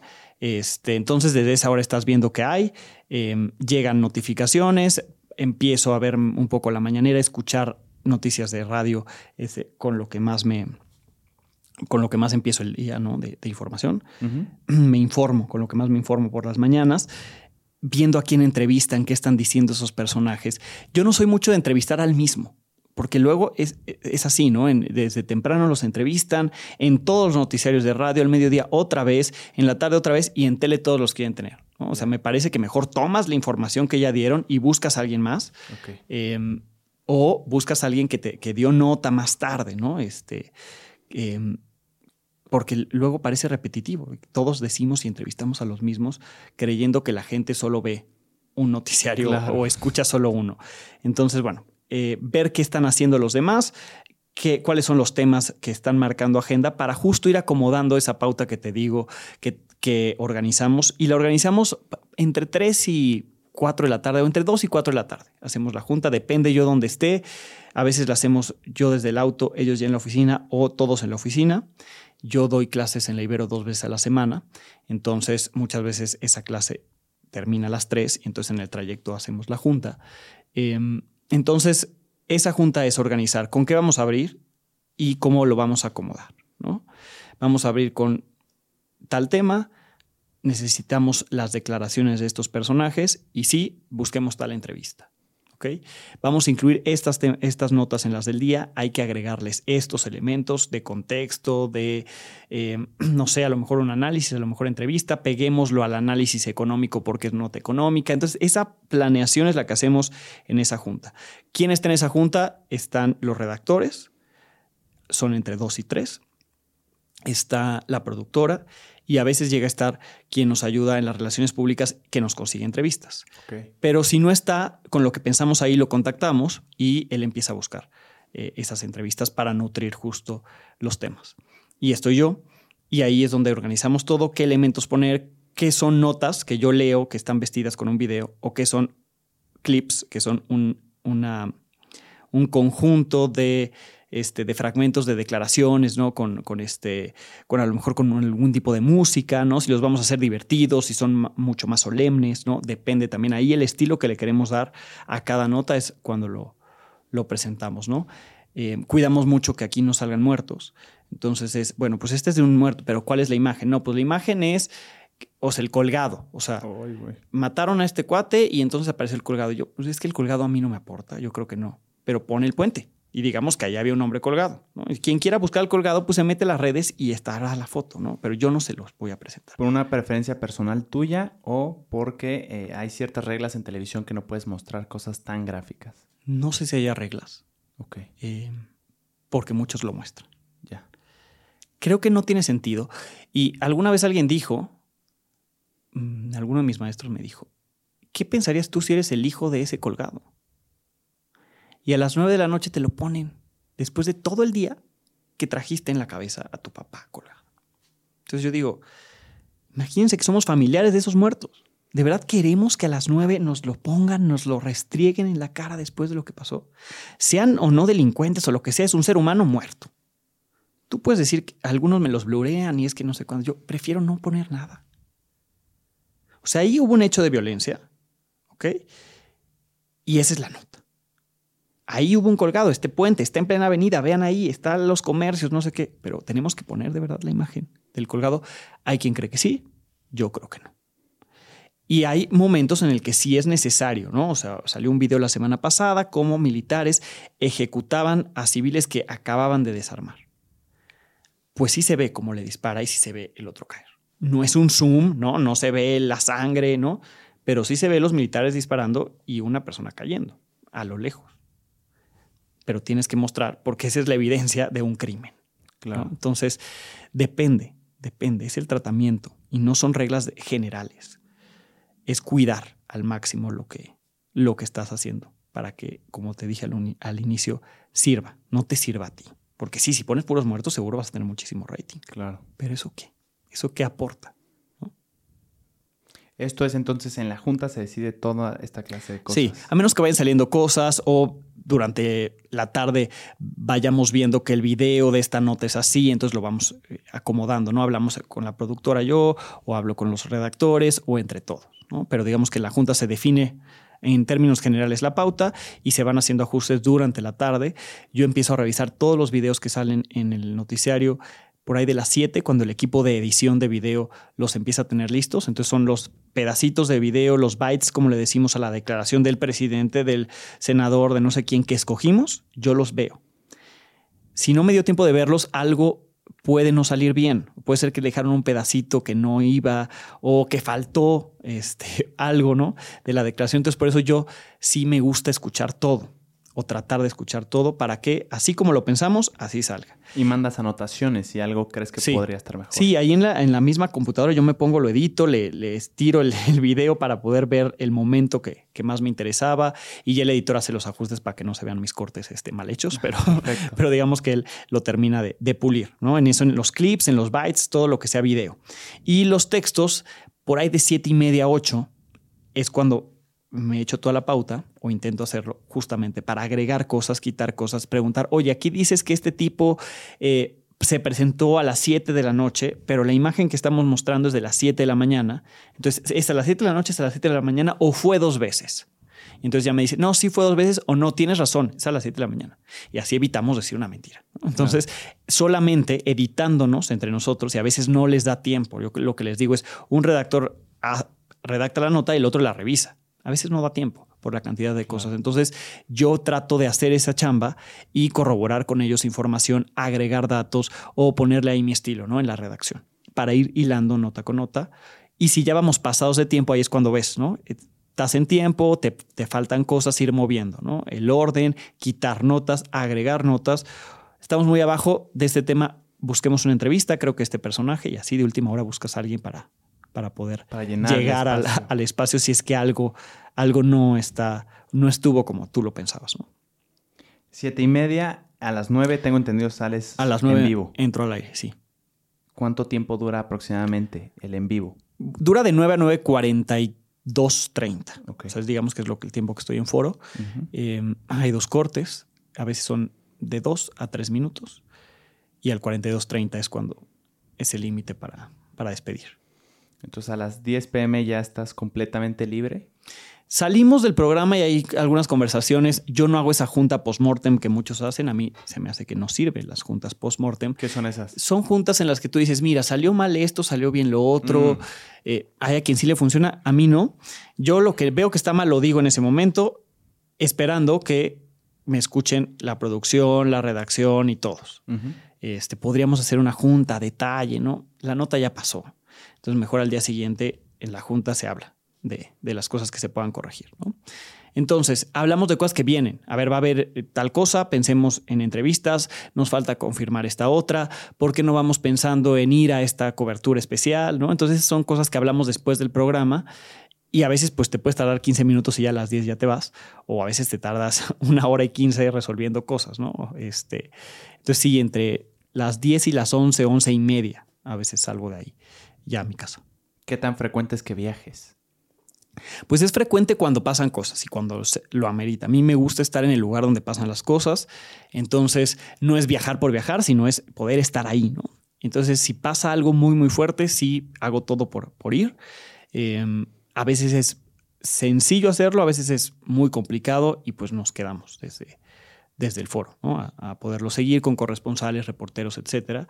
Em, que será una vez, en algún momento fue una vez al mes, a veces una vez cada dos meses, pero sí es bastante frecuente. cada vez es, más frecuente. ¿Qué tanto control tienes en, tus tiempos trabajando en el periodismo? Pues no, no tienes control. Em, en mi caso, actualmente que solamente me dedico como al noticiario y a la columna, pues sí tienes mayor control que cuando tienes otras eh, responsabilidades editoriales o este, dentro de, la redacción, este, porque pues tienes que cumplir con más juntas o tienes que este, organizar coberturas, entonces no te puedes desprender mucho. En este caso, pues, si, si, te concentras en lo que te toca, ¿no? en lo que te corresponde, pues tienes un horario ya establecido. ¿no? Entonces, en coberturas especiales, pues a lo mejor tendrás otros horarios de aparición al aire, pero por lo general, de lunes a viernes, yo sé que el noticiario es a las 9, no va a ser antes. Claro. Obviamente puede haber bombazos, puede haber eh, o sea, estas notas muy este, importantes en las cuales se tenga que modificar, pero ya no depende de mí. Yo siempre estaré diciendo yo voy, ¿no? este, yo me muevo, este, yo estoy listo, sí, pero ya no depende de mí que cuando tienes un cargo editorial, pues sí, si pasa algo, tienes que desplazar, sea fin de semana, este, estés en la boda, en los 15 años o lo que sea, te tienes que desplazar y ponerte a trabajar. ¿Te ha tocado salirte de una boda, de un evento importante para... Me ha, tocado, me ha tocado seguir trabajando en bodas o en, eventos, o sea, estar mandando mensajes, pasó esto y entonces dar instrucciones. Acá tenemos la fortuna que tenemos la posibilidad de transmitir desde la Ciudad de México y desde Monterrey. Entonces los fines de semana por lo general corre todo en Monterrey. Entonces pasaban cosas y yo tenía que estar mandando información este, a Monterrey y checar cómo le estaban dando. Entonces, pues yo estaba en el evento social, no me iba, porque mm. al final, pues a qué me iba, porque tendría que haberme ido a Monterrey, ¿no? Entonces perdía más tiempo y desde ahí mandaba yo cosas, desde, desde el teléfono. Y, em, pero te digo, actualmente no, como solamente estoy como dedicado al programa, no he tenido que, que modificar nada. O sea, ahorita digamos que los fines de semana están ahí. O si tengo una cobertura especial, aunque yo tengo un noticiario, pues estoy haciendo una cobertura. Entonces a veces nos vamos todo el fin de semana, no hay fin de, no hay fin de semana en ese, en esa, en ese, en ese momento, ¿no? En, esa ocasión. Y, este, y pues estamos dedicados a la cobertura.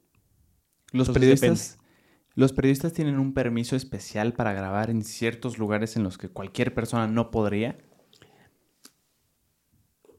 Pues se supone que cualquier lugar público, cualquier persona debería de, poder este, grabar. Hay credenciales de prensa que te da el medio de comunicación y entiendo que eso sí te los dan todos, en las cuales pues te firman el director editorial eh, respaldando que tú trabajas ahí, ¿no? Y pues dice que le solicita a la autoridad que te permita desarrollar tu labor. Entonces tú puedes presentar esa, esa, credencial en caso de que alguien intente, ¿no?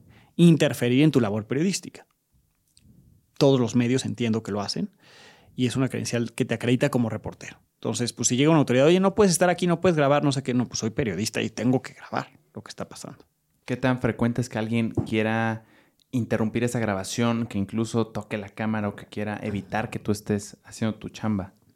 Pues sí es frecuente si algo quieren ocultar, ¿no? Si la autoridad o, o algún ciudadano sí es frecuente, siempre van a ir a tapar. Actualmente todo el mundo graba, ¿no? Entonces no solamente los reporteros estamos grabando, también los ciudadanos sacan luego, luego el teléfono. Entonces ya cada vez es muy, muy poco frecuente que alguien intente, ¿no? Obstruir una grabación porque pues no solamente va a haber una persona grabando, va a haber varias. Pero sí, em, si hay una ilegalidad y eres un reportero y estás tratando de documentarlo y hay una autoridad que se sienta superior a ti, lo va a intentar evitar, ¿no? A toda costa y pues tú tienes que tener este, la manera ¿no? de, pues, defender tu, chamba, ¿no? que es, pues yo estoy grabando y voy a seguir grabando. ¿Cómo llevarías tú esa situación? Pues yo le diría, ¿no? Que soy reportero y que voy a seguir grabando. Este, y pues mostraría mi credencial de reporte, que me acredita como reportero, porque luego pues puede ser que no te crean, ¿no? Aunque cualquier persona debería poder grabar. Claro. Este, todo. Entonces, pues sí, esa sería la manera. Y pues cuando llega a haber una confrontación, tratar de evitar confrontación y avisar a sus superiores, ¿no? O sea, tenemos como reporteros contactos con las jefaturas de prensa de las dependencias de gobierno y puede decir, oye, estoy grabando aquí. Y este oficial que se llama no sé qué me dice que no puedo grabar. Ya. Pues, ¿Por qué no puedo grabar? Entonces, pues ya se escala a otro nivel, ¿no? Este, esto. Hay un término que usan mucho los abogados y también se lo he oído a periodistas que es off the record. Sí. Como, bueno, no sé cuál sea la traducción en español, como fuera del registro. Sí. ¿Qué significa exactamente? Sí. Es como si ahorita, Juan Pablo, tú apagas eh, la, grabación y platicamos de algo que no quedó grabado. Y vuelves a aprenderlo. Lo que, lo que platicamos cuando no, en caso de que hubiera ocurrido, tú no lo puedes utilizar. Mm. ¿Ok? Es una plática que se hace fuera de cámaras o fuera de, audio, en la cual pues tú sacas datos, ¿no? Tienes una conversación, pero que eso no queda en un registro. ¿Ok? Em, se utiliza mucho para conocer de distintos temas, ¿no? Eh, o cuando alguien te quiere contar algo, pero no quiere que, tú lo cites, ¿no? A veces te puede decir, te cuento este dato, te cuento esto, no me vayas a citar. O te digo off the record que el presidente va a hacer esto. Entonces, pues tú no lo puedes publicar porque es off the record, pero tienes la información y con esa información tú puedes prepararte para cuando el presidente haga o diga algo. Y tú también puedes, eh, como periodista, eso te estoy diciendo cuando la fuente o cuando la persona te lo dice, ¿no? Pero tú como periodista también puedes pedir información off the record. Cuando sabes que se pone o lo pones en una posición delicada eh, si te dice algo, pero tú necesitas confirmar. Oye, off the record, me preparo porque se está muriendo. ¿no? Digo, no la un familiar, ¿no? Pero sí este, alguien de, alguna autoridad, ¿no? Oye, me preparo porque sí viene en este, en este avión el, el exfuncionario detenido. Y es una charla off the record. No vas a publicar. Hablé con el secretario de prensa, tal, tal, tal, fulanito, y me dijo que eh, lleguen tal. Si ellos te dicen sí of the record, pues tú te preparas y a la hora que aterriza ya dices que es él. ¿no? Pero para eso, para eso sirve. ¿Hay consecuencias legales si cuentas algo o citas algo que fue off the record? No. ¿No? Es como un diplomacia. Pierdes la confianza y esa persona ya no te va a volver a contar nada. Entonces, por eso tienes que, que, guardar la secrecía si quieres seguir teniendo esa... Yo digo, yo, bueno, a mí me enseñó también, Galia García, nunca te enamores de tus fuentes. Entonces, pues sí, tus fuentes tienes esa relación con ellos de que te comparten información, pero tampoco les debes nada, ¿no? Ni debes enamorarte de esas personas, no en el sentido romántico, sino en el que, pues sí, a veces a lo mejor algún día las vas a tener que traicionar, ¿no? Pero mientras esa relación te sirva para obtener información y compartir datos, ¿no? Pues a ti para tu chamba te, los, necesitas. Entonces, si en un off the record se dejó claro que es off the record y tú publicas eso, pues sabes que ya la relación con esa persona y la confianza se va a romper. Entonces, cuando quieras que te cuente algo, pues va a ser mucho más difícil. Entonces, em, no, no hay consecuencias legales, pero sí hay esa consecuencia en la relación que tú mantienes con esa fuente. Ya, off the record es un acceso a información privilegiada sin que puedas contarla, o sea, no puedes citarla. Exactamente. está muy interesante. También los, creo que en el área de la abogacía de las leyes la, la usan bastante para tener como información. Pero mi pregunta de seguimiento era justamente, entonces, ¿para qué te sirve esa información si no la puedes decir? Pero claro, te puede eh, poner en acción de otras cosas. Sí, te pone alerta, ¿no? Y eso que te dicen off the record te puede permitir a ti investigarlo. O sea, yo no voy a contar que tú, Juan Pablo, me dijiste algo. Mm pero yo voy a ir a verificar lo que tú me dijiste. Y si yo lo encuentre, si yo lo encuentro, ya no te tengo que citar a ti, yo ya lo, lo comprobé acá y ya lo puedo publicar. Y tú ya no estuviste en ningún este, riesgo. Ok. Entonces te sirve para hacer periodismo, te sirve para hacer investigación o te sirve para estar alerta de algo. te da pistas también. Si en un reportaje que estás haciendo, tú como, eh, como reportero, como periodista, y hay niños cerca y traes la cámara, eh, hay, hay, algo que, o sea, puedes enfocar a los niños a cámara. Eh, tengo entendido, por ejemplo, YouTube lo pena en ciertos casos. ¿En la televisión hay alguna regla escrita? Hay leyes, hay leyes también igual em, que prohíben que salgan niños y se prohíbe utilizar la imagen de los niños. En un inicio se podía si tenías el permiso de los padres mm. o tutores. Lo que se ha fomentado en los últimos años es que ni siquiera, o sea, que la, identidad del niño esté siempre protegida. ¿Qué pasa cuando sigues al pie de la letra esa ley? Pierdes muchas veces los testimonios valiosos de niños que, son fundamentales para una nota. Claro. Entonces, como te dije con los muertos, eh, depende. Eh, aquí en México se supone que está prohibido y los tenemos que proteger. Pero si estás hablando de un caso de esa, de esa menor, no entrevistarla es perderte una parte de la historia. Entonces, ¿qué, ¿cómo lo haces? Bueno, pues lo hacemos volteada. Lo mejor solamente que se vea la silueta. ¿Le modificamos o no le modificamos la voz? Pero ya cerrarte, no voy a entrevistar a niños porque son niños. Entonces ahí es donde entra el trabajo del periodista. El que no solamente va a dar la nota y ya, pues pongo al niño. No, no, no. Es un trabajo. A ver, ¿cómo vamos a cuidar la identidad? A resguardar la identidad del, menor y los derechos del menor. Pero hay que dar la información. Si no, no, no se conoce. Y a veces los padres dicen, sí, pero que salga, que salga, que salga, ¿no? Este, tú hablas con ellos y llegas a un acuerdo para que se quede garantizada el derecho de ese menor de no ser violentado o vulnerado, ¿no? que su identidad se mantenga resguardada, pero que la información se conozca. Ok. Entonces también hay ese, ese trabajo. Tú juegas con ciertos métodos. Sí, es un trabajo previo de saber cómo sí, ¿no? Eh, cómo no afectas. Tampoco se trata de exponer ni exhibir a un menor de edad. Claro. Cuenta, cuéntame qué pasos te llevaron a estar en un noticiero en vivo de las noches, que supongo no es cosa fácil, Alejandro. Pues como te decía, yo empecé en la Ibero, en la estación de la Ibero. De ahí yo me fui a W Radio, que fue la primera, el primer medio de comunicación en el que yo cobré. Este, digamos que el otro era como voluntario y mientras yo estaba estudiando. Y en W Radio me contrataron como redactor y yo era redactor del programa de las mañanas. El programa de las mañanas se llamaba Hoy por Hoy, lo conducía Carlos Puch. Y Carlos Puch tenía también un, programa que se llama todavía En 15, en Milenio. Y yo era el redactor del noticiario de W Radio de las mañanas. Y ahí aprendí muchísimo con Carlos. Ahí conocí a Galia, que ya le he mencionado varias veces, que me enseñó muchísimo. Y de pronto W Radio decidió cambiar la programación y quitaron el programa de la mañana, le cambiaron el nombre, no sé cuánto, y Carlos se fue de W Radio, pero seguí en Milenio. Y yo desde ese entonces le dije, yo quiero trabajar contigo, entonces cuando se pueda y haya chance de trabajar allá en Milenio, pues yo voy. Hubo algunos intentos, no se pudo, yo en W Radio seguí. Em, aprendí muchísimo con Carlos y con Galia cuando estuvieron ahí. Y cuando se fueron, estuve algunos meses, todavía seguía Salvador Camarena, que también me, ha enseñado mucho, me enseñó en ese entonces.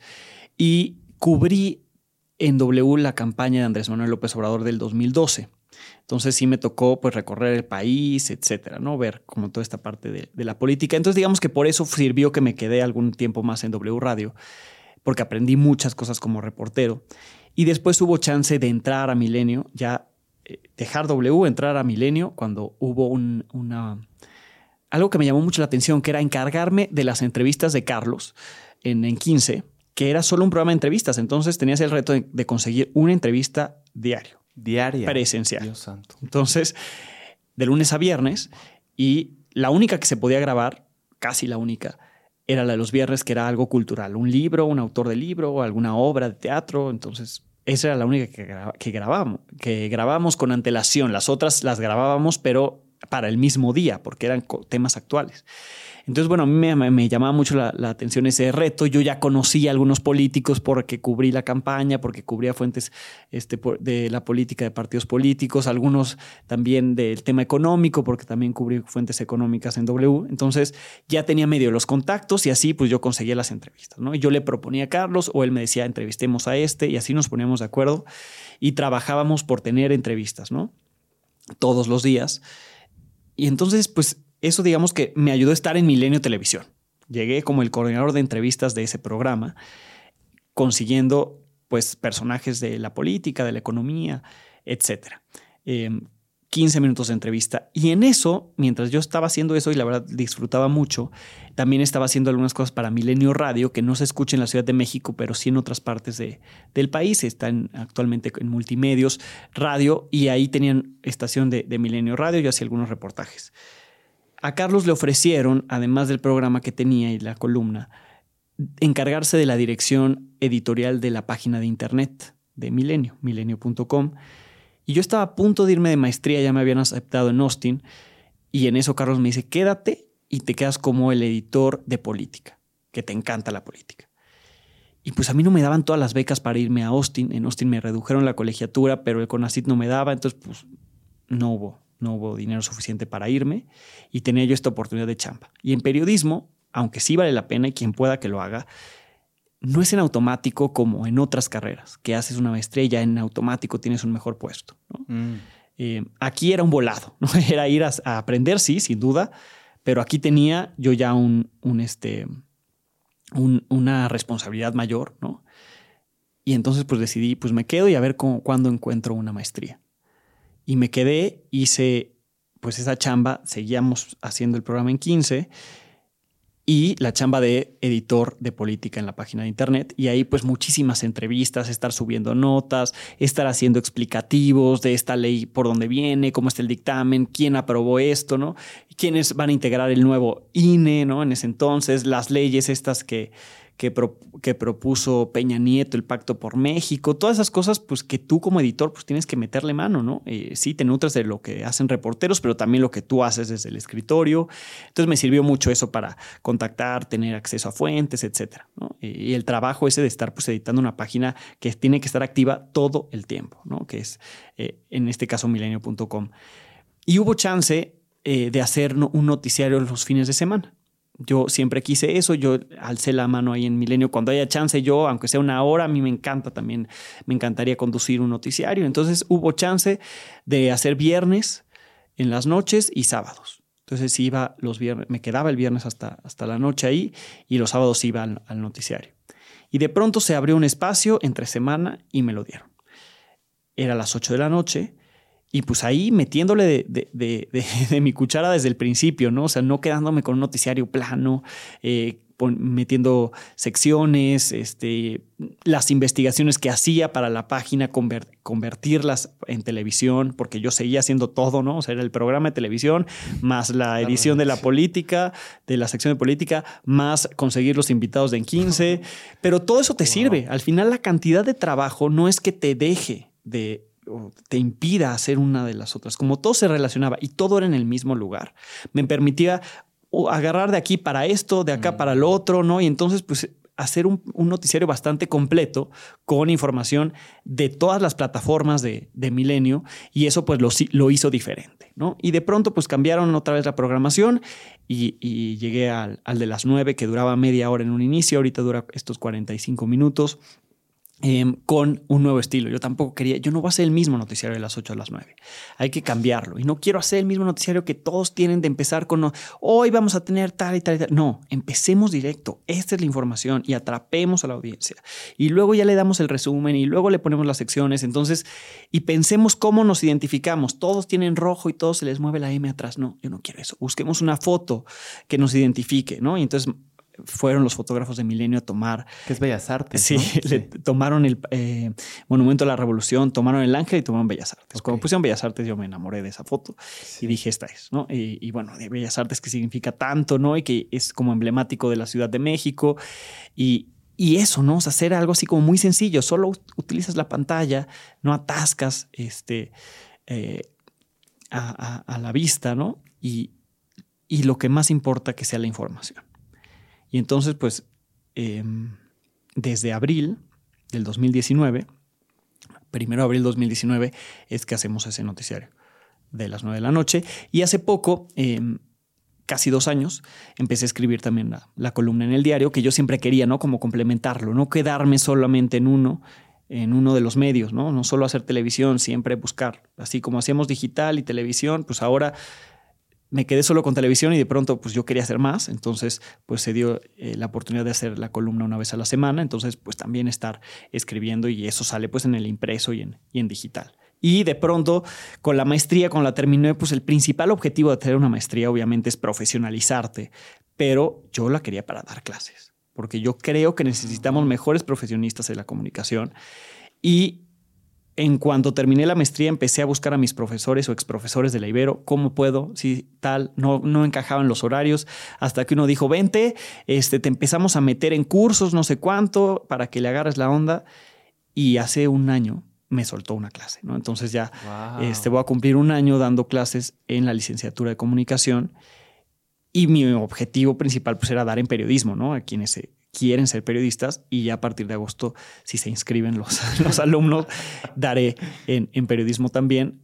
Por eso, porque quiero que, que haya mejores profesionistas y, y, compartirles un poco de lo que yo he hecho y que les sirva de algo también para ser, para ser mejores. Creo que tenemos, tenemos mucho potencial en México para hacer buen periodismo, eh, pero si no damos esas herramientas desde, desde más jóvenes, si no los metemos a, a reportear, a irse a la calle, ¿no? a cubrir cosas desde jóvenes, de pronto eh, se meten en un mundo que, que no es, que no es el que se necesita para, para nuestra audiencia.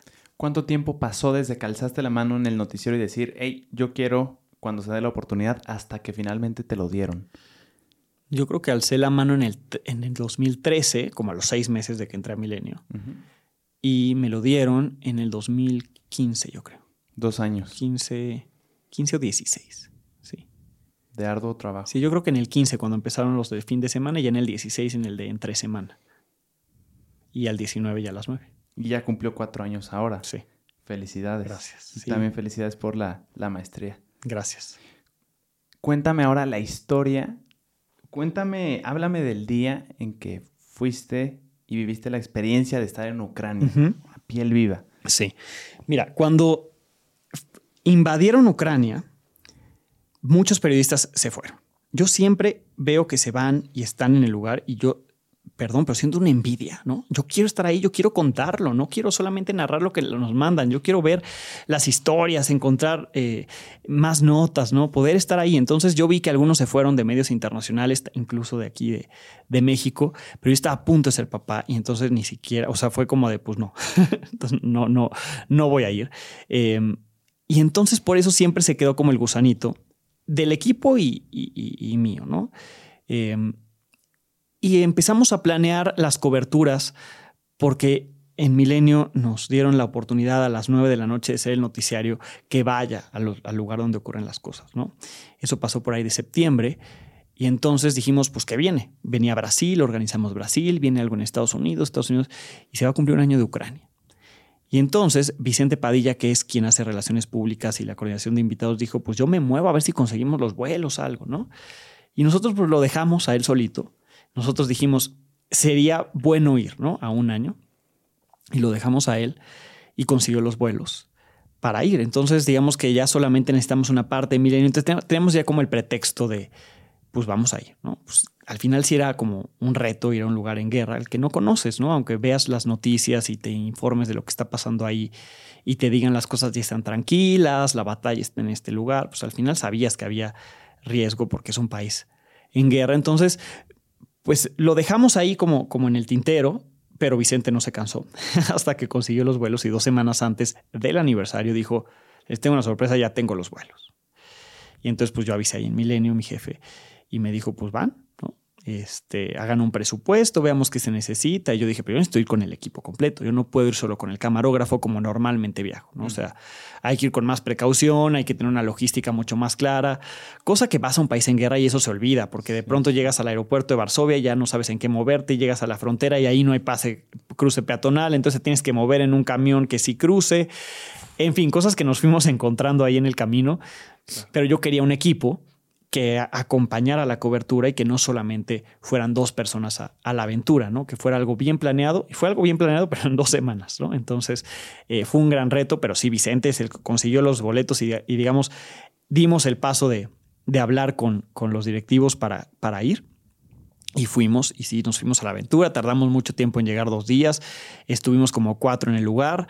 Em, y fue toda una experiencia, porque desde que te subes a ese camión, con ucranianos que están regresando a su país en guerra, ¿no? Y los notas a todos medio tristes, medio enojados, ¿no? Solo una de ellas habló con nosotros este, y nos quiso ayudar, pero nos ayudaba a traducir porque nadie habla inglés, este, por supuesto español menos. Entonces ella nos ayudaba a comunicarnos con el chofer, eh, cómo cruzamos. Ella nos dijo, yo me voy a bajar en una ciudad varias horas antes, pero pues este camión los va a llevar hasta, hasta la capital de Ucrania. Eh, fueron varios días de, pues, de, aviones primero y luego este, el camión, ¿no? Entonces, em, no dormir bien, ¿no? Y llegar a esta ciudad em, en guerra, ¿no? O al país en guerra. Ir viendo, por ejemplo, pasa el camión y vas viendo militares caminando. Entonces te sientes como una película, de, película de guerra, ¿no? Donde pues están los militares ahí, está la gente intentando seguir con su vida, pero con el riesgo latente. Y pues cuando supimos o nos dimos cuenta que estábamos en un país en guerra fue cuando escuchamos la, alerta antiaérea, ¿no? Entonces, en la noche estamos terminando de mandar cosas, en mi cuarto estábamos todos metidos cuando sonó. Y pues nos bajamos corriendo a ver el refugio. Bueno, pues ya no usan los refugios usan los refugios cuando se necesitan, pero cuando suena alerta simplemente checan su celular y ya les avisa cuál es el riesgo, a cuánto tiempo está ese riesgo. ¿no? Es drones no tripulados a una hora de distancia. Entonces tú tienes una hora para irte al refugio o una hora para seguir viendo tu celular y decir, ya tumbaron tantos drones, ya no hay, ya no hay riesgo. Entonces, pero nosotros corrimos rápido. Refugio, el camarógrafo que es Hugo Armando López captó la alerta, ¿no? Y la, la, ciudad vacía que a las 11 hay toque de queda. Entonces, digamos que por más normal que sigan las cosas a las 11, todo el mundo en su casa y la ciudad se vacía por completo. Eh, Vicente Padilla también se quedó ahí con él un rato eh, grabando. Lau y yo bajamos a ver lo del refugio. No, nos dijeron no hay necesidad de refugio, pueden esperar en el lobby aquí en lo que sabemos cómo está el riesgo ¿Qué pasó por tu cabeza cuando oíste por primera vez esa alarma anti... Sí, pues parecido a lo que escuchamos cuando suena la alerta sísmica aquí, ¿no? que es, sabemos que hay un riesgo, no sabemos qué va a pasar. Y entonces te alertas, te mueves, te bajas, ¿no? Este, pero con ese temor. ¿Quién sabe qué es esto? ¿Quién sabe qué viene? Y bueno, pues tú veías los mensajes y drones no tripulados, no manches, estamos aquí a dos cuadras de donde vive el, el presidente Zelensky. ¿no? Entonces, eh, en la plaza principal de, de, Kiev, em, pues una incertidumbre ¿no? tremenda. Y tampoco quieres mandar mensajes acá a México porque tampoco quieres preocupar a la familia. Entonces, ya cuando avanzó el tiempo y nos, dijeron, no, pues ya tal, ya, ya avisamos de, pues estamos aquí, no nos podemos dormir, creo que eran ya como la una o dos de la madrugada, porque sonó alerta y pues estamos aquí alerta, cuando todo el mundo sí se durmió o estaba en sus camas, todos los demás ucranianos, checando su, celular, ¿no? Pero así aprendimos lo que es vivir la alerta antiaérea y lo que vive un ucraniano un año de, que inició esta invasión, ¿no? Em, ahí supimos que estábamos en un lugar en guerra. Y luego los recorridos que hicimos por ciudades que fueron invadidas o atacadas por, por los rusos y cómo quedaron las ruinas, cómo poco a poco se van reponiendo ellos o reconstruyendo lo que quedó en ruinas. Pero pues ahí queda, ¿no? Ahí queda la huella de lo que pasó ahí, muchos abusos, las fosas comunes, en la ciudad de Bucha, que, fueron cuerpos que veíamos en, en, oh. en, los medios de comunicación un año anterior, ir a esas calles, ver ahí, ver la iglesia donde estuvo repleta de cuerpos y ahora ver todo vacío y la gente llegando ahí a un año, ¿no? Como con ese sentimiento, la abuela que no encuentra al nieto, eh, todas esas historias. Platicar con esa gente, pues nos dejó muchísimo y, un agradecimiento enorme eh, al pueblo ucraniano que se abrió con nosotros, a esas personas que nos contaron lo que están viviendo, por qué están viviendo esto. Eh, veíamos todavía gente saliendo de Ucrania, no la cantidad de gente que se fue, pero todavía muchos que en lugares donde, en las zonas donde hay conflicto, que, que se están yendo, ¿no? Y la, la, prometida que dejó a su prometido, la joven que dejó a su prometido en la capital, em, las familias, ¿no? Y vemos allá la, la, abuelita, la señora, los hijos, y pues dónde están los, los esposos, pues se quedan, ¿no? Dios santo. Entonces sí, muchas historias que te van marcando, te, te, van dejando este, pues un aprendizaje y sí, pues, pues dolor, ¿no? Al final de cuentas. Y también la gratitud de sí, en mi país hay mucha violencia y sí estamos en riesgo, pero es un país en paz, ¿no? No estamos en guerra aunque haya una guerra entre grupos criminales, aunque si te metes a un lugar peligroso a lo mejor no sales, sí, pero es un lugar en paz aquí. Tú y yo estamos platicando y no va a sonar una alerta y no va a caernos un misil. Claro. Y allá, aunque pues no está pasando en este momento, ahí está el riesgo. Entonces, qué difícil para esa gente. Y que lo perdió todo, lo tuvo que dejar y a lo mejor están en su mismo país, pero viviendo en un refugio. ¿no? Entonces dejaron su departamento porque les cayó un misil arriba y se fueron y son desplazados y viven en un, en un cuartito, ¿no? Y aunque está muy bonito y muy limpio y demás, no es su casa. ¿no? Entonces nosotros tenemos eso acá, tenemos nuestras casas, podemos estar eh, trabajando, haciendo nuestras actividades sin ese riesgo, sin estar en medio de una guerra y sin estar eh, nuestra vida en riesgo constante. Cuando llegas por primera vez a Ucrania, ¿cuál fue la primera sensación que te produjo ver todo el lugar y el ambiente? Sí, fíjate que sentí un poco de tristeza por, por la cara que tenía la gente. ¿no? Eh, yo sí vi en, esas, en esos primeros recorridos, cuando cruzamos la, la frontera, la gente se veía como muy gris, eh, muy triste, caminaban con la mirada hacia abajo, ¿no? Conforme llegamos a, a, la capital, parecía todo normal. O sea, tú ibas y caminabas, si, no era, si era hora, digamos que no hay toque de queda, parecía que no pasaba nada. Entonces eso dices, es increíble que están en guerra y pueden ir a la escuela, ¿no? pueden este, ir de un lado a otro, ¿no? Eh, trabajar, van al café, fuimos a un café en algún momento y ahí estaba la gente conviviendo, riéndose. ¿no? Entonces también eso, eso dices, pues qué bueno que pueden seguir con su vida, pero qué mal que tenga que ser así, ¿no? Con el riesgo latente. Y a las 11 sí, todo, todo el silencio, ¿no? Y, y en ese momento pues te das cuenta que no es esa normalidad que parece. Claro. Pues te agradezco muchísimo, Alejandro. Eh, si, te late, con esto podemos cerrar. No sin antes preguntarte si quieres decir algo, algún tema que, que, se haya escapado del que te gustaría hablar, que te gustaría expresar, lo que, lo que tú quieras. Simplemente pues agradecerte y agradecer a la gente que, que nos ve y nos escucha. Y quien esté interesado en periodismo, que se atreva a hacerlo, eh, pero el buen periodismo como el que yo describo, que a lo mejor no es una descripción exclusiva o única, pero que tratemos de hacer eso y a lo mejor no solo en el periodismo, sino en lo que, a lo que nos dediquemos, que tratemos de hacerlo bien, como nosotros creamos que se hace las cosas bien. Pues te agradezco mucho, te agradezco a ti también que viste o oíste este episodio, que estés muy bien, muchas gracias. Gracias.